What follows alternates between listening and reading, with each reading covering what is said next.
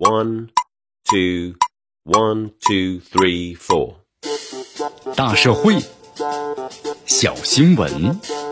新鲜事儿，天天说。朋友们，你们好，这里是天天说事儿，我是江南。六月二十一号。河北省公安厅通报了唐山打人事件的侦办进展和被打女孩的最新情况。这个通报中呢，有两点值得关注。第一是公安机关在侦办此案的过程中，发现这个犯罪嫌疑人呢其他的违法犯罪线索，那么是否是涉嫌黑恶组织犯罪？目前正在呢加紧侦查调查。第二是被害人就医之后，王某、刘某在普通病房住院接受治疗，目前的伤情已经好转。这唐山打人事件从发生之后啊，备受舆论的高度关注。从这个嫌疑人被抓获到检察机关的批捕，那么相关调查的部门也及时的披露案情的进展，回应了公众的关切。尤其是前段时间关于被害女子伤情的猜测是传得沸沸扬扬啊。那么这份来自于河北省公安厅的权威通报，正面就说明了受害女子目前伤情已经好转。无疑是回应了公众期待，也打消了公众的疑虑，使人们了解案情进展的同时呢，也制止了谣言的传播。当然，这被害女子的伤情始终牵动着不少人的心，人们对其伤情的热切关注，不仅是出于人和人之间的同理之心，那么更是期待正义能够得到彰显。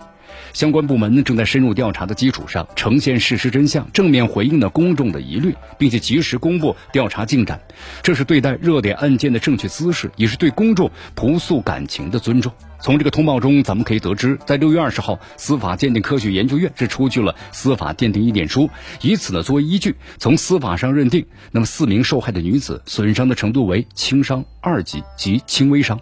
司法鉴定的结果是法官对案件进行量刑的有效的依据。司法鉴定的结果是轻微伤的，可以做治安处罚。一旦是受害人被司法鉴定为轻伤，就意味着打人者构成了犯罪，这个案件呢就被纳入了公诉的范围。依据刑法将追究呢其刑事责任。而无论是轻伤一级还是二级，都已经构成了故意伤害罪的立案标准。以此而言的话，公众对个案的高度关注，有关部门的积极回应，如此形成了良性的互动，不仅是有利于对法律程序更加进一步的了解，也有助于法治观念深入人心，从而是树立法律权威，形成一个良好的法治环境。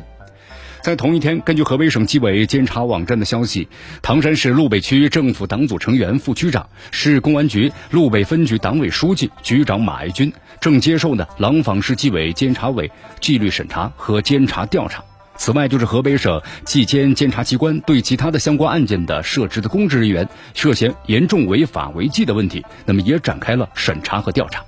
可以说，无论是犯罪嫌疑人的违法犯罪的细节，还是呢公职人员涉嫌严重的违法违纪的问题，都已经纳入了相关部门的视野，正在侦办。这也体现出了河北省公安机关依法调查处理，河北省纪检检察机关严格执纪问责。越是受关注的案件，越要经得起各方的检查。因此，咱们公众啊，不妨再多一点耐心，等待相关部门的调查结果。那么，唯有呢以公平正义的态度对待每一个个案，才能够使公民个体免于被不法分子的伤害。基于此的话，咱们也期待着，在经过更加详细的后续侦办之后，涉案人员呢能够受到应有的惩处，这也是给受害者最好的慰藉。这里是天天说事儿，我是江南，咱们下期节目再见。